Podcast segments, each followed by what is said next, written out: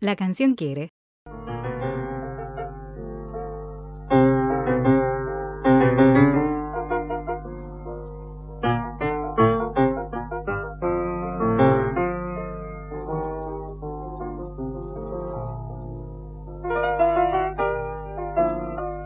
Y estamos escuchando el piano de Ariel Ramírez y ustedes podrán decir que es inconfundible, porque cuando abre ese piano no hay otra manera de decir es otro pianista, como cuando escuchamos por ejemplo a don Adolfo Ábalos o podemos escuchar a algún pianista más actual también y darnos cuenta del sonido que impregnaron estos músicos al piano. Ariel Ramírez fue un pionero en ese sentido.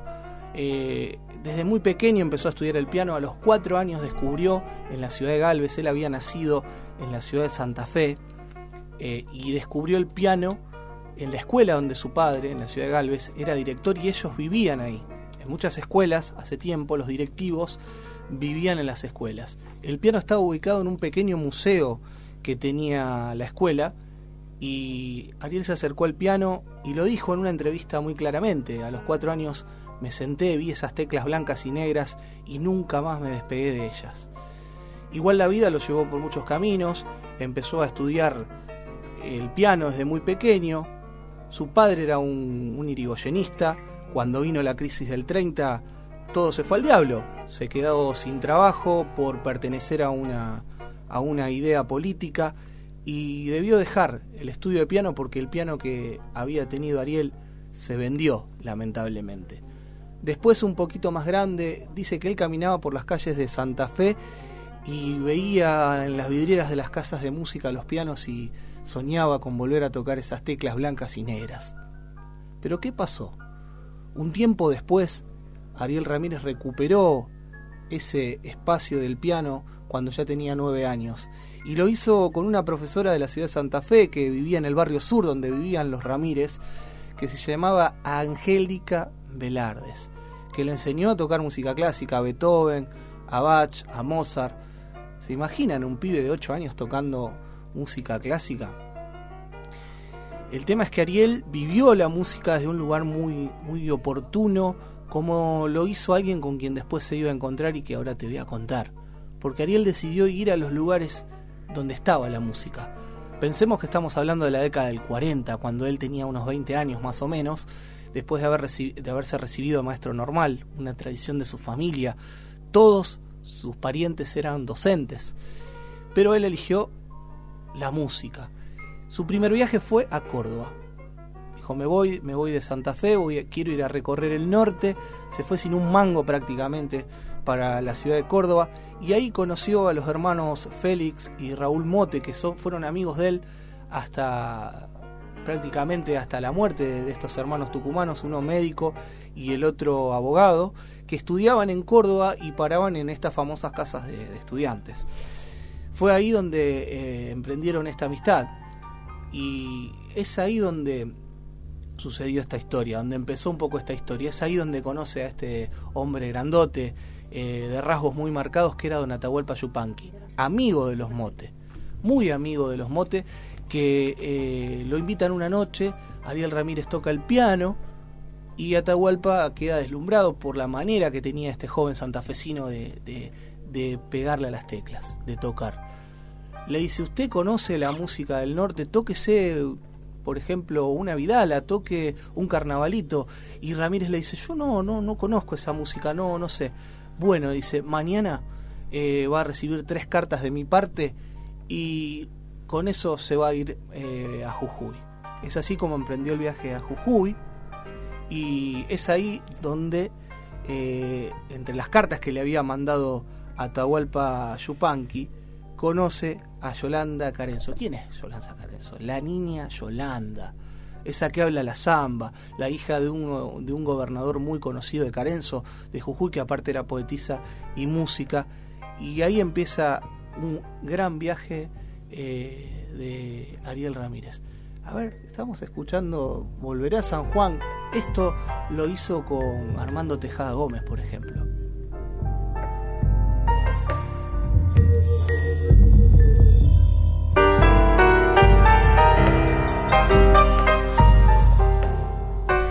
Y entre las obras cumbres de Ariel Ramírez, en el año 1969 aparecía, creo que uno de los discos que marcaron un hito en la música popular argentina y latinoamericana. Estamos hablando de la obra conceptual Alfonsina y eh, la, perdón, la obra conceptual Mujeres Argentinas que tiene la canción Alfonsina y el mar que tiene a Juana Zurduy y otras destacadas mujeres de la historia argentina. La primera mujer que lo cantó fue Mercedes Sosa y esta es la versión de Alfonsina y el mar.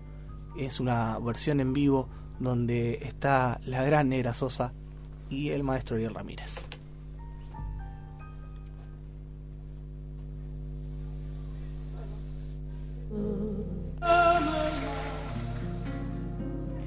Su pequeña huella no vuelve más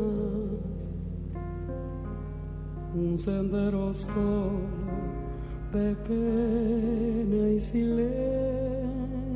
llegó hasta el agua profunda. Un sendero solo de penas llegó hasta la Sabe Dios que angustia te acompañó,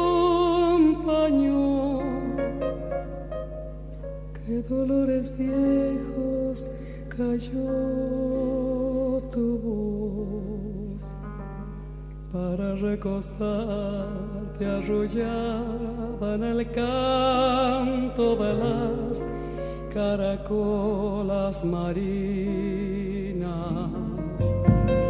la canción que canta en el fondo oscuro del mar, la caracola. Vas Alfonsina con tu soledad, poemas nuevos y como te decía, qué belleza de canción. Esta canción tiene versiones. Hasta hoy me encontré con una versión, por ejemplo, del grupo Cuartetero Sabroso. Aunque ustedes no lo crean y hay una muy linda versión ahora que hizo Casu con Lito Vitale, eh, Diego El Cigala, le ha cantado Plácido Domingo, le han, cantado enormidad de músicos y cantores, eh, de músicas, músicas y, cantores y cantoras a lo largo y ancho eh, del mundo, por eso tiene muchísimas versiones. Hablando un poco de la, de la vida de Ariel Ramírez, y volviendo un poco a este relato, nos habíamos quedado en esos, en esos 20 años, cuando conoce a la niña Yolanda y ahí también conoce a un hombre que le iba a marcar la vida. Estamos hablando de Justiniano Torres, que era un médico, poeta y músico, entre los que Atahualpa Yupanqui le había recomendado. Este hombre lo lleva a su casa en Humahuaca, lo escucha tocar en la casa eh, de Yolanda Carenzo, lo lleva a Humahuaca Ariel Ramírez, y es ahí eh, donde le dice, vas a escuchar la verdadera música del norte argentino. Y es ahí donde descubre parte de, de la música del norte argentino. Eh, entre esos viajes iniciáticos, también después viaja al Chaco, después viaja a Tucumán, a Santiago del Estero. En su viaje al Chaco es donde descubre, podemos, el eh, bellísimo tema que, que también hace con Félix Luna, que todos conocemos como Indio Toba, y es eh, el hombre de las flechas.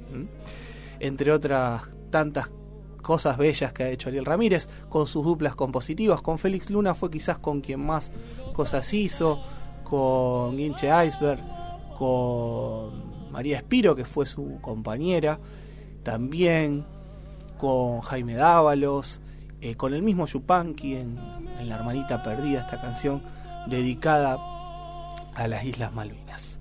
Gente querida, vamos a escuchar a alguien que conoció mucho a Ariel Ramírez y después otro de los con los que compuso canciones eh, y con los que llevó adelante su obra, que lo conoció en el Perú, es Miguel Brascó, nacido en Sastre, aquí en la provincia de Santa Fe, otro santafesino. Lo vamos a escuchar entonces a Monterrío. Sí, él fue uno de los músicos que, que compartió tiempo con el Claudio Monterrío y detrás de eso vamos a escuchar a este santafesino de veras. Después te cuento un poquito de la música eh, de la misa criolla en este pequeño homenaje a don Ariel Ramírez. Hola, Mi nombre es Claudio Monterrío, soy guitarrista, cantor. Mi carrera ya extensa me permitió conocer muchos y grandes artistas de nuestra música argentina. Ariel Ramírez fue uno de ellos. Lo conocí en Santa Fe, de donde soy oriundo. Luego, con Ariel seguimos encontrándonos ya en Buenos Aires, en aquella antigua y emblemática editorial Lagos. Ariel Ramírez, hombre amable y bien dispuesto, participó de encuentros que se reiteraban en ese entonces en la mencionada editorial.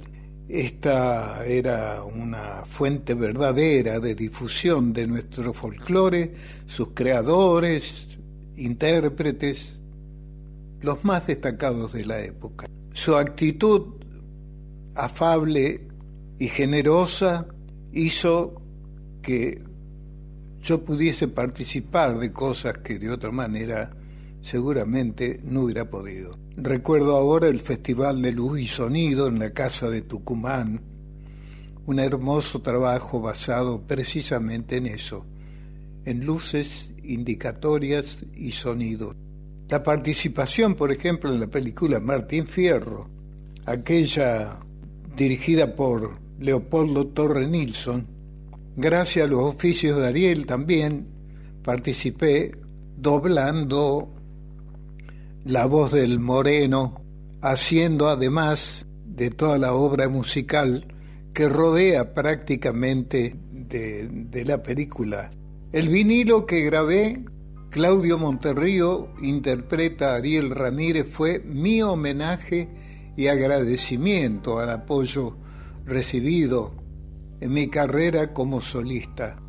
Verdaderamente me encantó hacer ese trabajo, siempre con el asesoramiento de Ariel. Si tendría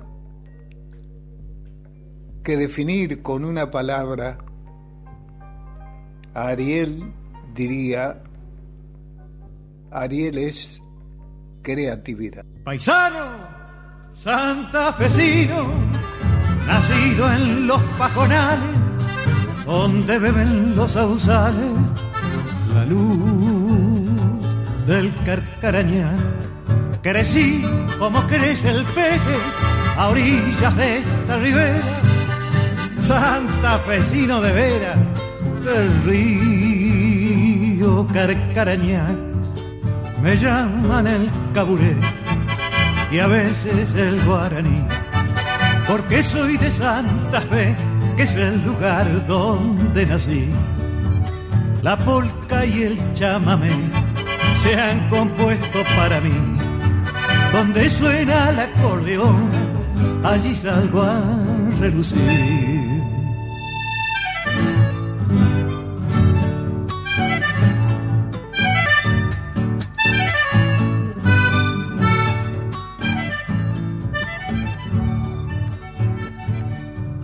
me mojan los aguaceros, me cortan las pajas bravas, me queman las sudestadas del río Carcarañán.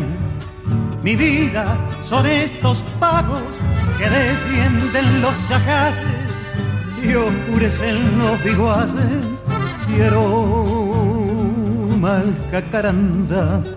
Aquí siempre quedaré la guitarra me dirá mi recuerdo en la acordeona para siempre quedará. La muerte me ha de llevar cantando este chamamé. Si muero será cantando mi amor por mi Santa Fe, porque soy de Santa Fe, que es el lugar donde nací.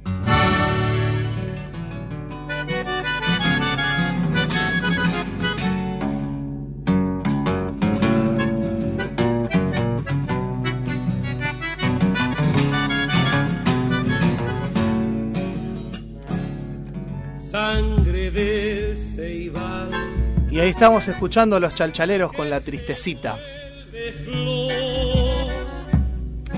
Yo no sé por qué hoy me hiere más tu señal de amor.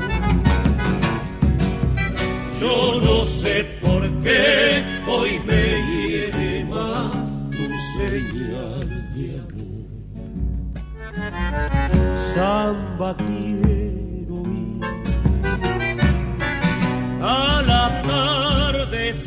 Y te cuento la historia de esta samba. Esta samba tiene una historia muy particular. Hablamos antes de estos hermanos, de los hermanos tucumanos que Ariel Ramírez conoció en Córdoba y con los cuales compartió esa casa de estudios. Ahí me había olvidado el nombre de estos hermanos, que lo, lo tenía por acá. Eh, los hermanos Mote, ahí está. Y ellos tenían una casa en las afueras de la ciudad de Tucumán. Y ahí Ariel se sentó en el piano a la hora del té, a las 5 de la tarde aproximadamente, tocó la, primer melodía que escucharon ustedes. Y ahí nace la tristecita, aparece una prima de los Mote y les dice, ay, qué melodía tan tristecita. Y oportuno don Ariel le pregunta a esta mujer, ¿cómo se llama esa canción, esa samba? Y Ariel le dijo la tristecita. Ahí nace la melodía, después María Espiro, quien fuera su compañera, le agrega esta letra. Así que eso es un poco la historia de su primera samba. Esta es la primera samba que don Ariel Ramírez compuso. Pero como decíamos antes, vamos a hablar un poco de la misa criolla, que creo que fue lo más consagrado que hizo Ariel Ramírez. De parte de su obra, con lo que recorrió una vez me contaba don Samba Kipildor, que con la misa criolla recorrieron más de 200 países, eh, con miles, incontables cantidades de presentaciones. Eh, un, la verdad que un proyecto interesantísimo que nace después del Segundo Concilio Vaticano y de esta decisión de la Iglesia Católica de llevar, eh, digamos, la liturgia a los idiomas de cada uno de los países. En el caso de América Latina, utilizando el castellano, donde los curas ya no hablaban eh, de espaldas, sino que daban la misa mirando hacia adelante. Había habido una experiencia anterior en África y el padre Catena, un cura argentino, le lleva esta propuesta a Ariel Ramírez en el año 1964 y tarda algunos añitos Ariel Ramírez en, en ponerlo en escena y lo estrena en Alemania. Eh, la misa criolla se estrena en Alemania, más precisamente en. Ahí está. Ah, miércoles. ¿Me salió bien? Esto fue en el, el 12 de marzo del año 1967. Se estrena la misa criolla. Después eh, se estrena en la Catedral de San Patricio de Nueva York. Y después en Argentina con un éxito total. Perdón, me, le va a parecer una tontería, Sí. pero quiero aportar este dato porque justamente sí. está hablando de esto de la Iglesia Católica y, y los idiomas y aceptar la diversidad y darse vuelta y mirar a la gente. Y Ratzinger hace muy poquito trataba de invertir nuevamente todo eso. Por eso se fue y no está el, más. el segundo, ese concilio Vaticano II fue muy progresista y fue el que incluyó esto de la opción por los pobres y algunas cuestiones que la Iglesia venía esquivando, ¿no? Y Ariel Ramírez toma esto, eh, como decíamos, fue un capo en el tema de las obras conceptuales. Estamos hablando de la década del 60, donde el conceptualismo en la música no era solo aquí en Argentina, era en el mundo. Y hace la misa criolla con Samba Kipildor cantando, con el cuarteto andino donde estaba eh, Tucuta Gordillo, que era quienes acompañaban, y utilizando los movimientos litúrgicos a través de música eh, nuestra, de música eh, argentina y latinoamericana. Vamos a escuchar uno de los pasos de esta obra, en este caso alguien que también estuvieron con Ariel Ramírez en la misa criolla, ya estamos hablando de los fronterizos, previo a la misa criolla, cuando Ariel Ramírez vuelve de Europa, después de una gran gira en Europa, de haber estado varios años estudiando y haber estado viviendo en una casa en Roma con ni más ni menos que con Fernando Birri, eh, arma una compañía que se llamó la Compañía de Ariel Ramírez. Y ahí estaban, por ejemplo, los fronterizos, estaba también don Raúl Barbosa, o Raulito Barbosa, y otros músicos. Después vino la misa criolla. En esta misa criolla estuvieron los fronterizos. Vamos a escuchar de los fronterizos, los pastores, un pedacito. Después te cuento la historia de Ángela Irene y culminamos este homenaje a don Ariel Ramírez.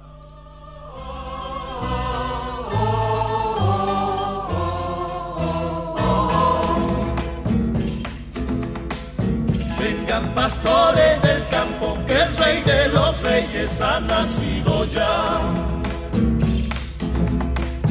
Vengan antes que amanezca, que ya el día y la noche se va. Albahaca y cedrón, tomillo y laurel. Que el niño se duerme al amanecer.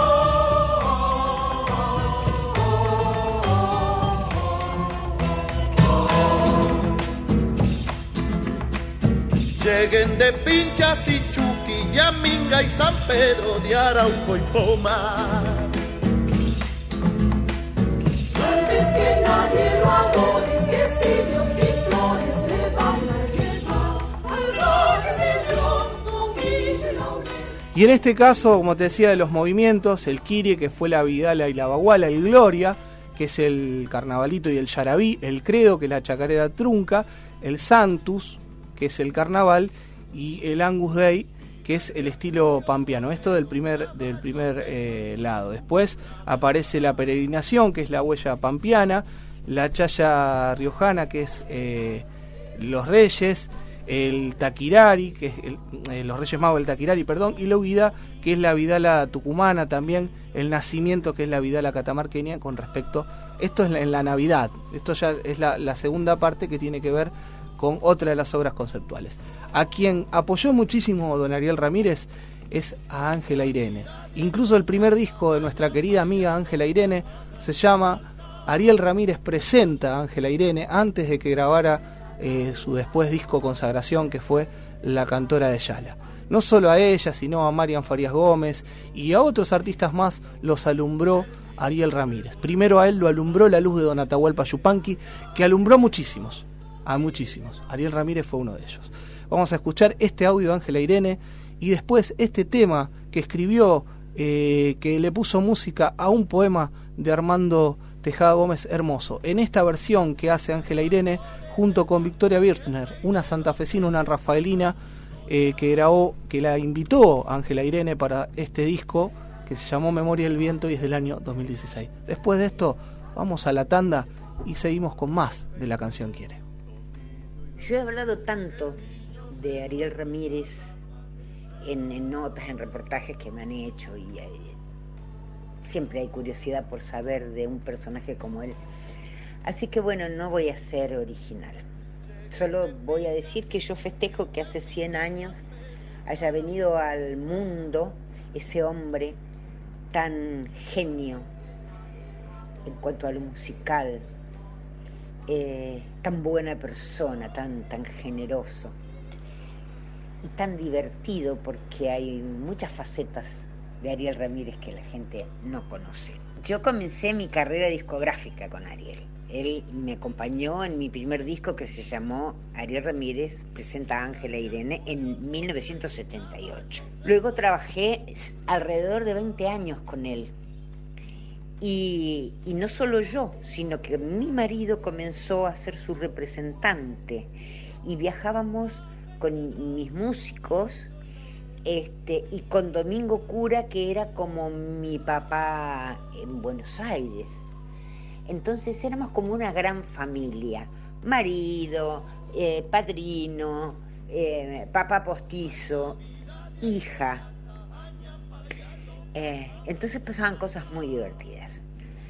En cuanto a lo generoso, jamás compitió conmigo en nada, sabiendo lo que él era y yo que era recién, recién aparecida, solo competíamos en Scrabble, porque éramos los dos fanáticos de las palabras cruzadas. Por los años 90 nos contrataron el espectáculo que hacíamos, Ariel Ramírez, Ángela Irene, en una provincia, digamos que en el sur, eh, a un teatro donde mm, presuntamente había un, un piano de cuarta cola, que es lo, mínimo que, que- se espera, este, y por decisión especial de la esposa del gobernador, que era una ferviente admiradora de Ariel Ramírez. Y cuando llegamos al teatro, bueno, el piano no estaba en las mejores condiciones. No, está- no se ve que no se usaba y no estaba muy afinado. Bueno, transcurre sin demasiados tropiezos la actuación y cuando terminamos y vamos adelante a saludar, la esposa del gobernador, parada, em, vociferaba, maravilloso, imponente, sublime, y aplaudía enfervorizada, ¿no? Este, entonces Ariel agacha su cabeza saludando y me mira de, de reojo y me dice, qué suerte, qué sorda.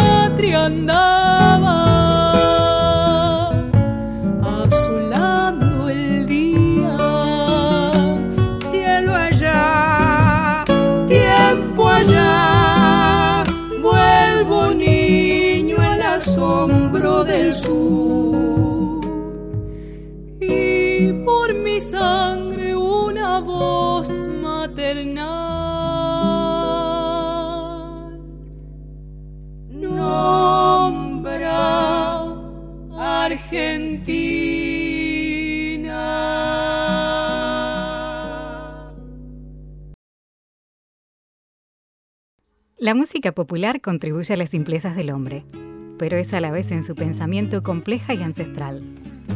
La canción quiere, un espacio para el debate de ideas.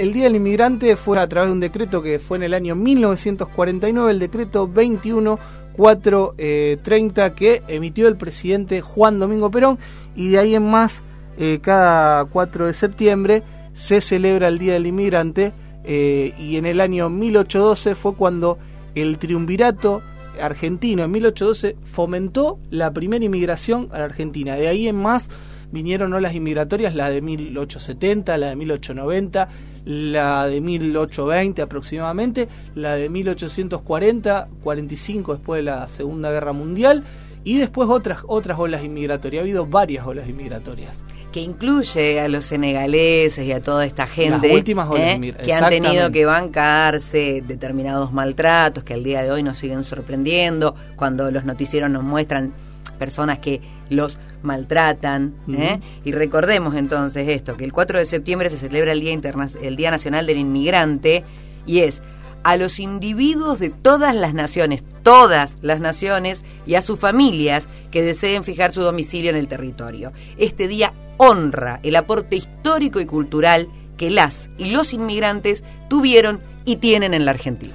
Muy bien, y si le parece vamos a escuchar la historia de un inmigrante, de una alemana que llegó al Chaco y que es una de las canciones más cantadas del folclore y que está, es más conocida que el dulce de leche. Estamos hablando de La Oma, que es de Daniel Altamirano y cantada tema. por Daniel Altamirano.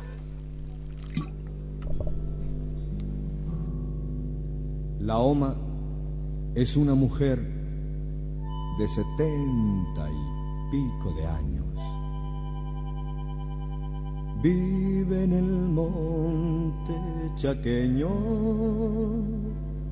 cerquita de San Bernardo. Tiene los ojos azules como el agua de los mares, porque vino de muy lejos y el cielo quedó en su sangre.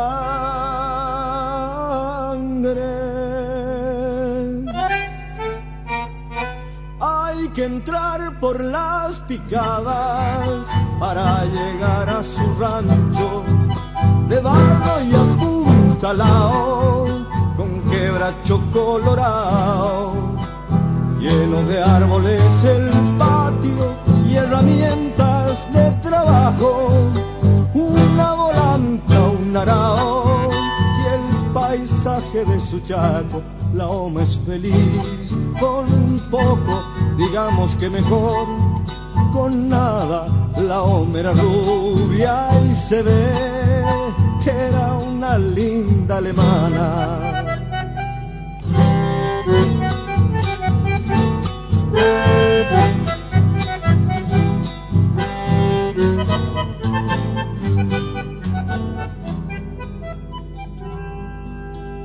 sola que está la oma, pero ella no piensa en nada. ¿Cómo pensar en la muerte si la oma es como nada? En su ranchito de barro calienta leña la pava, conversa con su lorito, es con el único que habla. Que entrar por las picadas para llegar a su rancho. De barro y apuntalao con quebracho colorado lleno de árboles el patio y herramientas de trabajo. Una volanta, un arao y el paisaje de su chaco. La oma es feliz con poco digamos que mejor. Con nada la era rubia y se ve que era una linda alemana la oma es feliz. Con poco digamos que mejor. Con nada la oma rubia y se ve que era una linda alemana. La Oma es una mujer de setenta y pico de años.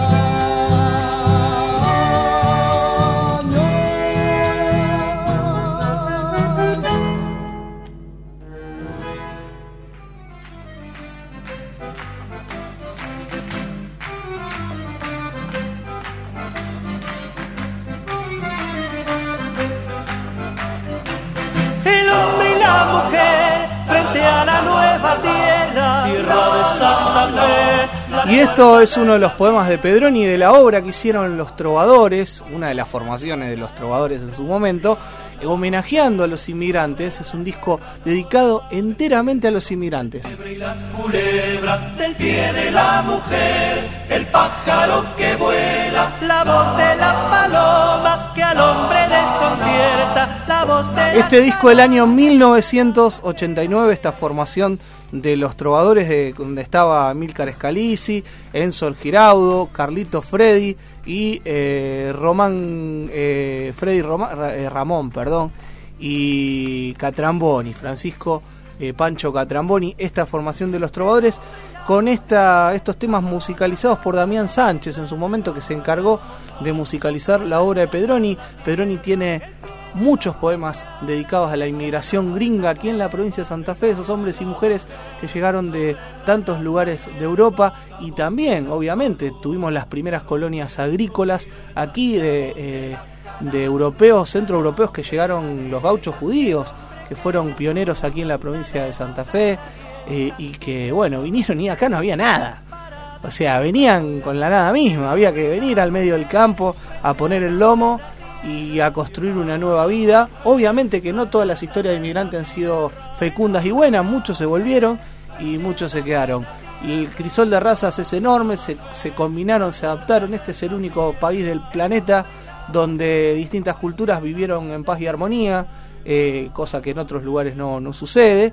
Eh, ni siquiera en los mismos Estados Unidos, porque la historia de la inmigración en la ciudad de Nueva York es muy distinta a la que sucedió acá. Obviamente que el puerto de Buenos Aires era un sueño, como lo era el puerto de Nueva York, como lo era el puerto de Río de Janeiro y otros lugares. Venir a hacer la América, como mi abuelo me contaba que le decía a su papá, vine a hacer la América. Mi bisabuelo que era un constructor, un albañil, un albañil siciliano.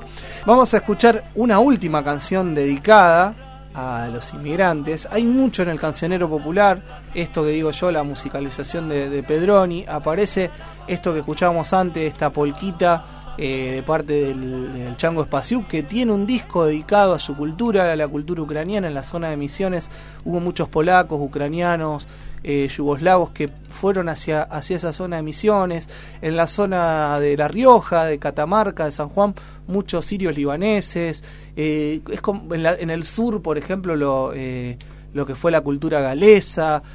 muchas colonias. Bueno, los gauchos eh, judíos o la, la, la cultura judía en Moisés Ville, aquí en la provincia de Santa Fe, los suizos en, en Esperanza, bueno, por todo el país, por toda la Argentina, repartidos eh, enorme cantidad de, de inmigrantes y las últimas olas inmigratorias que dijo Flor hace un rato que son los, los africanos, los senegaleses, la- los chinos Haitianos. que llegaron, eh, los haitianos, los chinos y los hermanos latinoamericanos que nunca dejaron de venir y elegir este país y que es un país que ha sido referencia y polo cultural para muchos hermanos chilenos, uruguayos, eh, bolivianos, paraguayos, colombianos, de Brasil, de muchas Y partes que del- no, no es un detalle menor que cada uno de estos grupos étnicos fue buscando un oficio, un algo con el que los podemos reconocer. Y si bien muchas veces se usa de mala forma, digamos, cada uno encontró un oficio, un lugar y siempre trabajando. Bien, porque hay, hay mucho en el ideario colectivo esto de, ah, vienen a no trabajar y bla". Claro, sí, y sí. todos, todas, todes, llegaron a, a tratar de tener una vida mejor. y, el, y el pueblo argentino tiene que saber lo que es la necesidad y lo que es abrazar a todos los pueblos que llegan con una necesidad. Y todos llegaron a tratar de trabajar la tierra. como este hombre que, como todo inmigrante, tenía nostalgia y que Quique Llopis le escribió esta bella canción que canta con Teresa Parodi. Escuchen la letra porque es hermosa. Gringo, no te calles todavía. Una porquita, le decían sus paisanos. Gringo, dale con la pandereta, te queremos ver bailar.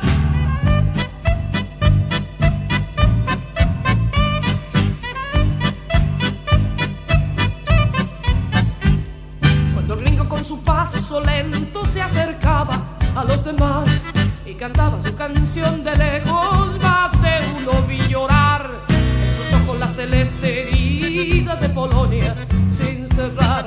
Le dolía tanto como el día que llegaron de ultramar y cuando el gringo comenzaba el baile con rezaban el ritual. Cada golpe de la pandereta,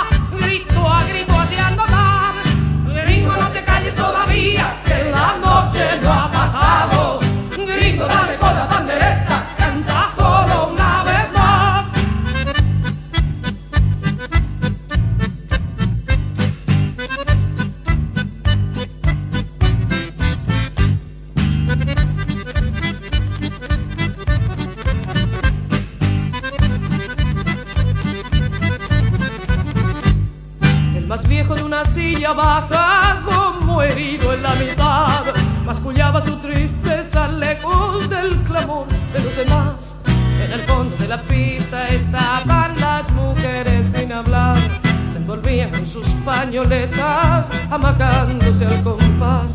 Y los niños, como si entendieran las razones del ritual, silenciosa y respetuosamente se quedaban a mirar. Gringo, no te calles todavía, le decían los polacos. Gringo, dale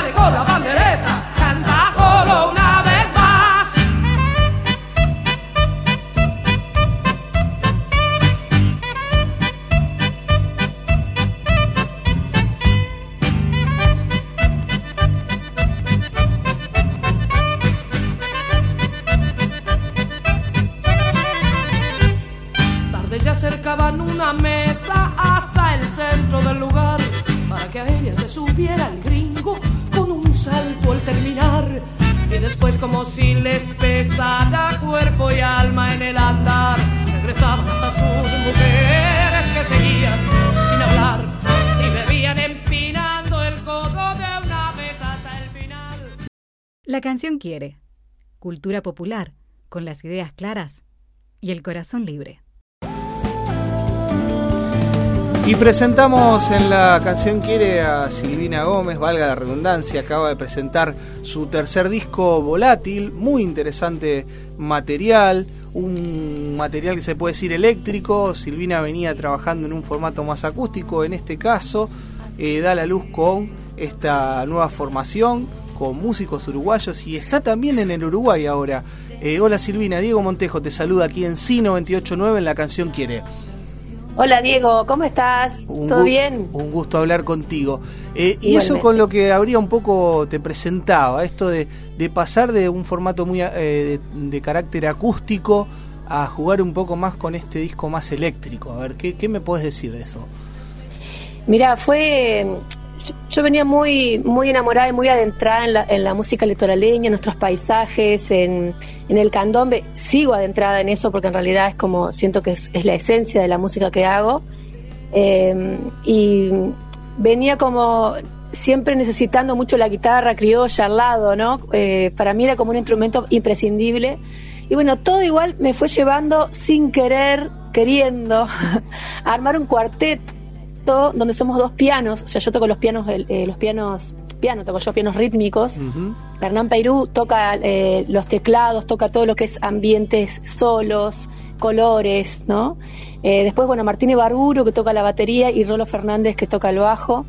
Eh, fue una cuestión como de afinidad y de, de un nuevo mundo que se abrió, se abrió para mí acá en Uruguay en un momento así bisagra, eh, cuando conocí a Hernán Peirú, así que tuve un amor infinito por él, una gran afinidad, como decir, bueno, con vos voy a tocar para siempre, y él lo mismo conmigo, así, ¿no? Fue. Y, y bueno, de repente armé este cuarteto y empecé a tocar las músicas anteriores. Y después dije, no, este cuarteto me lleva para otro lado, es como más grubero, ¿no? Es, eh, este, este cuarteto, es, eh, tocábamos, por ejemplo, una canción litoraleña y yo les decía, chicos, no me grubeen todo, no, me, no me grubeen el chamamé. Y después dije, bueno, soy yo la que está, eh, en, eh, la que le está errando porque tengo un cuarteto de, de- o sea, de máxima calidad, que es más grubero, más sonido de Uruguay, también del folclore, pero es como tiene un- tenía un sonido, ellos tres, ¿no? Un sonido eh, distinto a lo que yo venía trabajando y dije, bueno, ta, esta es mi oportunidad para empezar a componer otras cosas y retomar algunas viejas músicas que son bien para este formato. Eh, y bueno, así eh, como que mm, me, me- me encontró este cuarteto más que yo encontrarlo, fue así algo muy, muy hermoso. Y bueno, de repente armé este proyecto eléctrico que también siempre sentí como parte propia, sobre todo porque cuando yo toqué, por ejemplo, con, con Raíces, con Beto Satrañi, eran propuestas así también eléctricas, bien ro- eh, rockeras, entre comillas, ¿no? O sea, es muy difícil definir los géneros hoy por hoy, pero sí teniendo esa fuerza, ¿no? La fuerza y el espíritu por ahí de, de lo que viene más del jazz rock, no sé. Claro, y Eh, eso que es hablabas de, de la cuestión de la cultura uruguaya, que está como muy ligado a esto con, con la música de Fatoruso y otros Sí, músicos que le han dado es esta sonoridad que vos estableces ahora con esta formación, tiene mucho que ver con lo que se produce del otro lado del río, como digo yo, del, del otro lado del charco. ¿Y, y, y ¿cómo, cómo te llevas con esa vida? Eh, ¿Vas y venís ahora de, de Uruguay? ¿Estás eh, establecida ya? ¿Cómo, Mira, yo, yo estoy hace muchísimos años acá en Bello Horizonte, que es un balneario de la costa canaria. Sí. Y la verdad que yo tengo toda, toda la familia está en Concordia y en Buenos Aires y mi vida siempre ha sido con un pie en cada orilla porque así me, me siento. eh, como dijo Santoro el otro dijo, me siento, no, no soy bin- no binaria, me siento como de, ¿no? Hay un río que nos separa, yo me siento de, la- de los dos lugares.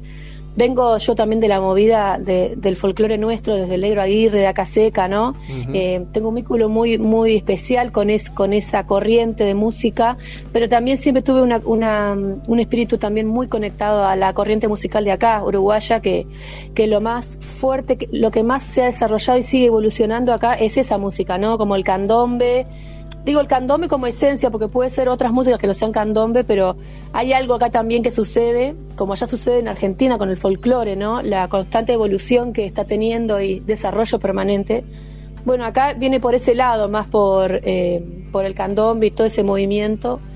Y realmente yo me he sentido siempre como muy eh, parte de las dos cosas, ¿no? Como me he sentido siempre con un pie en cada cosa. Y bueno, este disco para mí, si bien no es un disco ca- eh, de candombe, es... eh, a último momento saqué un... can- Dije, "Ves, tengo que hacer un candombe porque no puede ser Claro, que tenga un disco ¿y y no, sí? no haya ningún candombe en este disco. Entonces, Candombe al Viento, que está acá en Volátil, es el último tema que saqué hacia último momento, que lo compuse especialmente para ponerlo ahí en el disco. Y, pero en general es un disco que no que tiene un que no sé si se puede sentir la uruguayidad, la uruguayidad, o también la argentinidad o lo sudamericano, ¿no? Pero no tiene así un género definido, ¿viste? Ajá. Hay músicas que están en nueve octavos, o sea, también toma su vuelo, toma su propio eh, color, su propio lenguaje, ¿no? El disco, más allá de que, bueno, que yo creo que se puede llegar a escucharnos nuestras músicas. Claro, y, y hablando del otro lado del río, de acá, del- en la ciudad de Paraná, y hablaba, lo nombrabas al Negro Aguirre, que es muy importante para muchos de los que, Sí, los que total. seguimos esta música, de los que fomentamos est- estos sonidos. ¿Y cuán importante es para vos eh, el Negro Aguirre? Eh, y Pero más allá de, Aguirre de- es de- de- de del- que ha promovido tus discos y que has tocado con él, digamos, ¿qué, qué, hablo a nivel... Para mí-. El, el negro Aguirre para mí del 1 al 100 es el 100 en mi vida, o sea, el negro es todo. Eh, para mí, en un principio yo estuve eh, muy vinculada a la percusión afro-sudamericana y después tuve la inmensa suerte de, de pasar de tocar así en grupos de percusión a tocar, a acompañar al negro Aguirre, que para mí fue una escuela inmensa y, y donde yo, bueno, desde ahí eh, para mí el negro es, es como una referencia absoluta de la música que amo y que me gusta hacer. Más allá de que, bueno, que con el tiempo yo he tenido que, entre comillas, matarlo un poco porque... Claro, e- eso le decías a, a Cristian Vital en página 12, Eso. que a matarlo al negro Aguirre o, o hacer desaparecer un poco el- ese sonido que, que, que tenías como... Porque es como que el negro ha hecho escuela y lo mismo decía acá Seca Trigo, lo que es Juan Quintero, hay como Sí. muchos eh, embriones de eso, ¿no? De, de muchos esta- embriones Ajá. y lo cual me parece maravilloso porque en realidad el negro es es todo no es eh, no solamente la música sino todo así todo un ser humano increíble que está gestando siempre movidas colectivas. O sea es un, un referente en todos los aspectos. Pero lo musical es un músico muy fino y yo siento que me siento totalmente influenciada y muy enamorada de su música desde siempre pero bueno también cuando uno empieza a buscar su propio camino uno tiene que desprenderse un poco de su referente no porque uno en realidad trae trae algo que es de uno y no hay- uno a veces se queda muy prendido en lo que ama y adora del otro. Entonces, bueno, yo he he hecho y sigo haciendo un camino eh, para, eh, como para aceptar y querer lo que yo hago, mi camino, ¿no? Eh, por eso he tenido que matarlo un poco, que tampoco lo maté porque lo amo tanto al negro, digamos, que, bueno, con toda la movida que hace con Sagrada Medra y, y todo. O sea, Ajá. fue una, es una cosa recontra metaf- me- es una metáfora, ¿no? Sí, sí, sí, es la, es la metáfora de, es de esto, más, más desde lo desde lo psicológico, decir, bueno, de, Claro. de uno poder eh, escribir su propia historia y hacer su propio camino. Pero con esto de, Sí. de, de y del sello, que bueno, ahora está, Sí, eh, se, se volcó increíble. mucha música a las plataformas digitales, que era como una algo que a lo que se negaba el negro Aguirre, Mm. esto de decir, bueno, no, realmente bancar el disco en formato, en formato digamos, eh, físico, Físico. pero también me parece que eh, hoy las plataformas, más allá de que las reglas del juego de las plataformas no son de la, de la mejor para los músicos, pero creo que eso antes lo hacían los sellos, los sellos más comerciales, o sea, eh, el juego me parece que sigue siendo el mismo, lo único que eh, cambió un poco la cara, para decirlo de alguna forma. Eh, Pero vas a tener una escucha colectiva, que es algo que, que viene haciendo el sello, ¿no? ¿No es así esto? Sí. Ajá. Sí, hermoso. Todos los miércoles a las 22 horas está la Hora Azul, que es un ciclo de escuchas colectivas que, empe- que empezó el año pasado con la pandemia. Y bueno, fue el momento donde se empezó a digitalizar Sagrada Medra, con el apoyo de un montón de gurises alrededor, ahí gente trabajando con todo el amor en este, en este sello maravilloso, ¿no? Que reúne tanto, tantos músicos y músicas de Argentina y también del Uruguay. Ajá. Eh, y también de Chile, ¿no? Está Francesca Ancarola. Bueno. Y bueno, todos los miércoles a las 22 horas en el canal de YouTube de Sagrada Medra está este ciclo, La Hora Azul, que es, es un ciclo de escuchas. Cada miércoles se escucha un disco distinto, con palabras personales del autor o de la autora, y se habilita un chat en línea donde, bueno, van preguntándole al compositor o a la compositora a ver, bueno, cosas. Es, es una. Ahora es te una toca a vos, el muy 15 linda. puede ser. Sí, Ajá. el 15 de septiembre, que es miércoles 15 de septiembre, te toca este disco volátil. Ahí voy a estar como contando bien cómo, cómo se armó este disco y bueno, cada canción, cómo, cómo surgió y quiénes tocan. Ajá, perfecto. Y, y yendo un poco más atrás del Negro Aguirre, me gustaría preguntarte, digamos, desde tu, desde tu Concordia natal, de, de tu Entre Ríos, digamos, eh, las raíces eh, vienen en origen de algún otro músico que te haya sorprendido antes que Carlos Aguirre, eh, o que hayas dicho, bueno, acá, acá encontré mi, mi sonido, no sé si, qué sé yo, si hay una relación con la música de Linares Cardoso o con algún otro referente entrerriano. referente entrerriano. Y bueno, para mí Liliana Herrero, eh, el Negro Aguirre son principalmente, cuando yo conocí a ellos, más cuando ya vivía en Buenos Aires, ahí los conocí, ¿no? Eh, cuando me fui a vivir a Buenos Aires a estudiar, eh, ahí es como que empecé a adentrarme en toda esta música, porque más de chica, a la infancia, y eso estuve más vinculada como a la música que escuchaba mi mamá, que era más... música brasileña, Tom Jobim, ¿no? Milton Ajá. Nascimento, esos para mí son referentes extremos, ¿no? También de la, de- para mí en la música. Eh, y en Concordia, cuando yo viví en Concordia, no, estuve estudiando, bueno, una vez me acuerdo que hubo un, no un entrerriano, pero fue Yepes, Antonio Ajá, Yepes, sí. fue a un taller de percusión cuando yo era muy chica y eso para mí me recontra marcó. Y bueno, después está Mario Maestri de Concordia, que era profesor que falleció hace po- re poquito. ujú. Después eh, Alejandro Beques, eh, el papá de Alfonso Beques, eh, profesor de, de escritura. Bueno, hay como referencias así de, de más artistas que para mí fueron, Claro. que me marcaron así una lucecita en el camino, ¿no? Hay- hubo- en Concordia había un taller que se llamaba Idea, que era un espacio de artes integradas y, y eso para mí en, la- en mi infancia también fue muy fuerte y marcador. O un coro también que fui, Tail Mapu. Eh, y bueno, y ahora, por ejemplo, de, de- de Entre Ríos, te puedo decir Noelia Recalde, me encanta lo Sí. que está haciendo. Impresionante, la gurisa, eh, muy, muy bello su, su arte.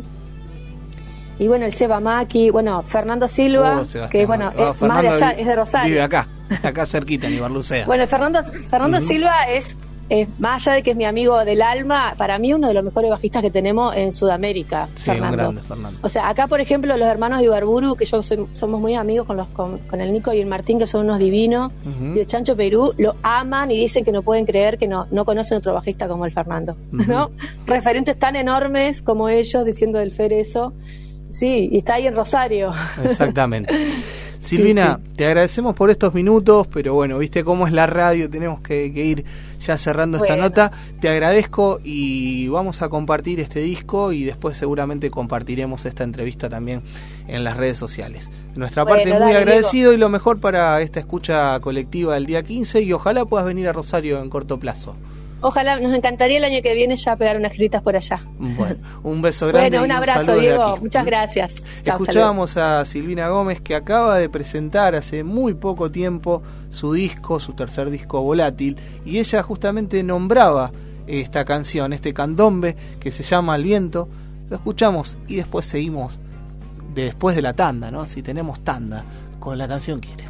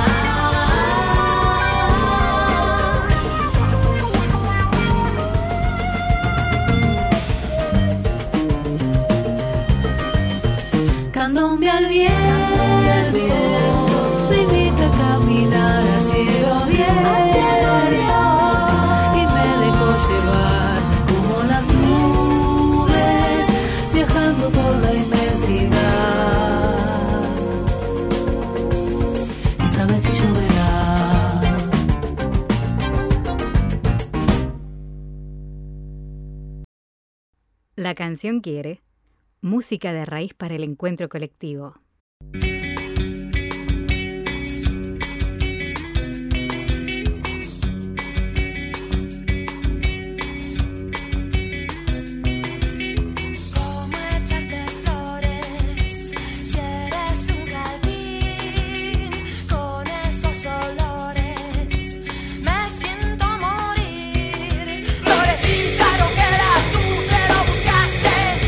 Explota, explota el aire, mi momento. Hola, ¿qué tal, gente? Acá está Florela, la florecita rockera. Medio rockera, medio loca, pero con muchas ganas de compartir. Hoy tenemos para compartir una canción que para mí marcó mi adolescencia.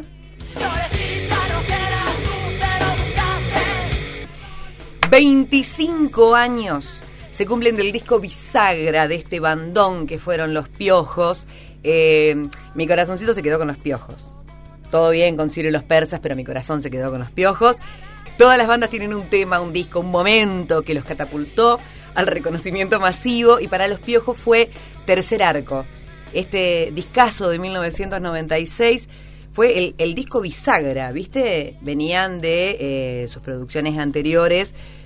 Para que se me va, eh, Chac tu Chac y Ay Ay Ay en el 92 y en el 94. Y cuando hacen Tercer Arco es como el, punto de quiebre. Ahí pasaron a ese momento donde todos te escuchan, a todos les gustás, es... No, importa si era rockero de antes, si estaba escuchando Los Palmeras hasta hace dos minutos. Los Piojos en el 96 rompieron con todo, temas como Verano del 92, El Farolito, Maradó, eh, a ver, muchísimo realmente en este tercer arco.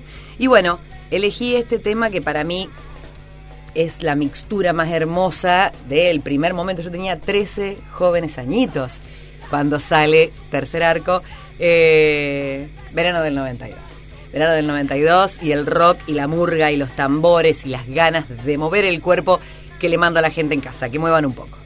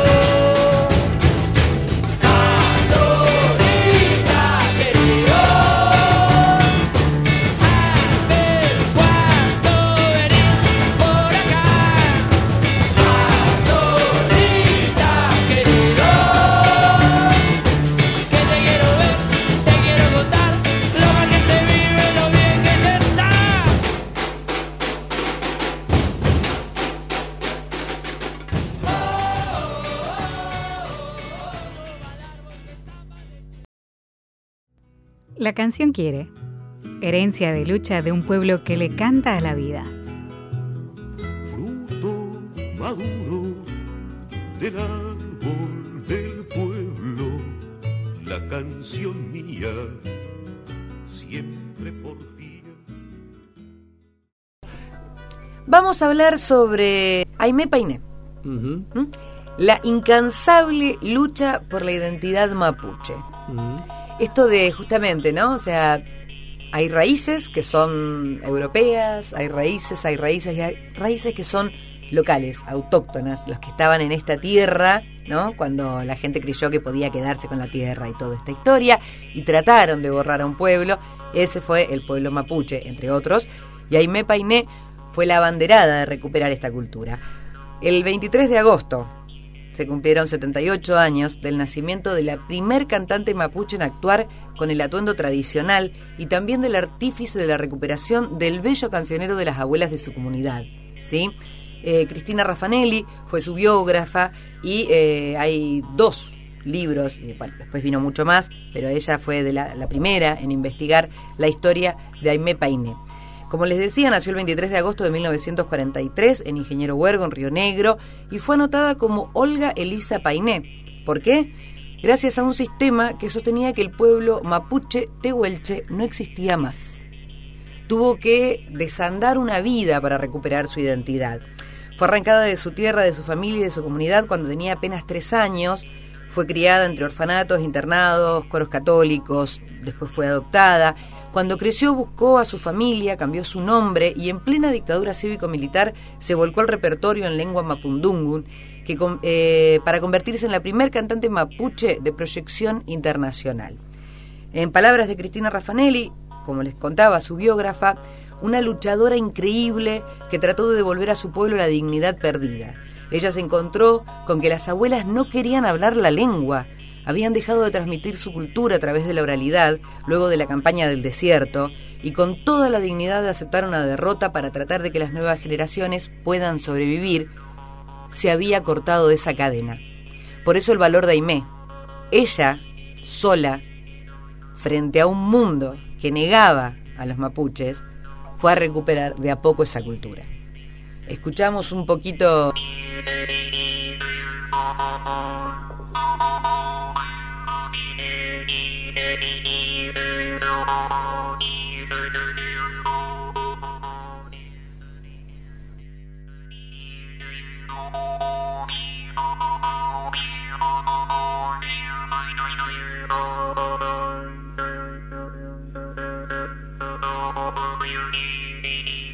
Acá estamos escuchando una de las obras de Aimé, Trompe Tushum.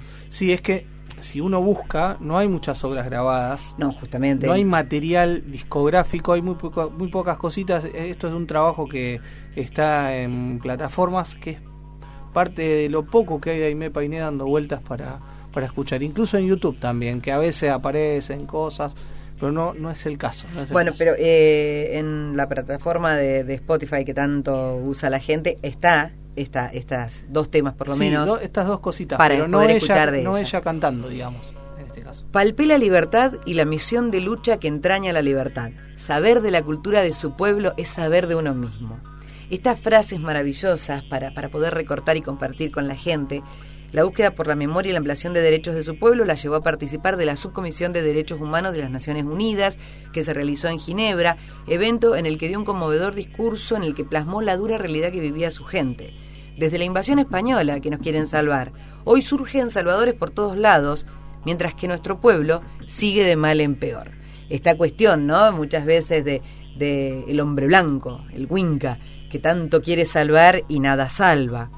Eh, presentó un proyecto de ley para que se garantizara la educación bilingüe en todo el país y no se perdieran los idiomas originarios, porque justamente esto que contábamos de las abuelas, no queriendo mantener la oralidad, es el corte de, la cultura, porque estos pueblos se manejan por la oralidad, la tradición, de madres a abuelas, a hijas, eh, y bueno, fue un trabajo enorme y finalmente se instituyó el 10 de septiembre como el Día de la Cultura Mapuche en memoria de, Aimé Painé, esta artista, portavoz y luchadora de la cultura mapuche. Hoy existen escuelas, complejos, coros, calles en la provincia de Río Negro con su nombre, hasta una calle en Puerto Madero, en Buenos Aires, para homenajearla y eh, terminó formando parte su figura, su imagen, del Salón de la Mujer en la Casa Rosada.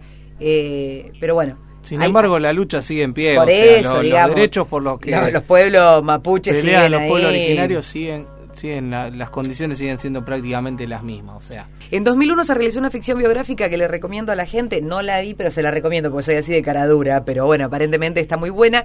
Una ficción biográfica de cuatro episodios, realizada íntegramente en la Patagonia, con dirección, producción y guion de la cineasta neuquina Aymara Robera.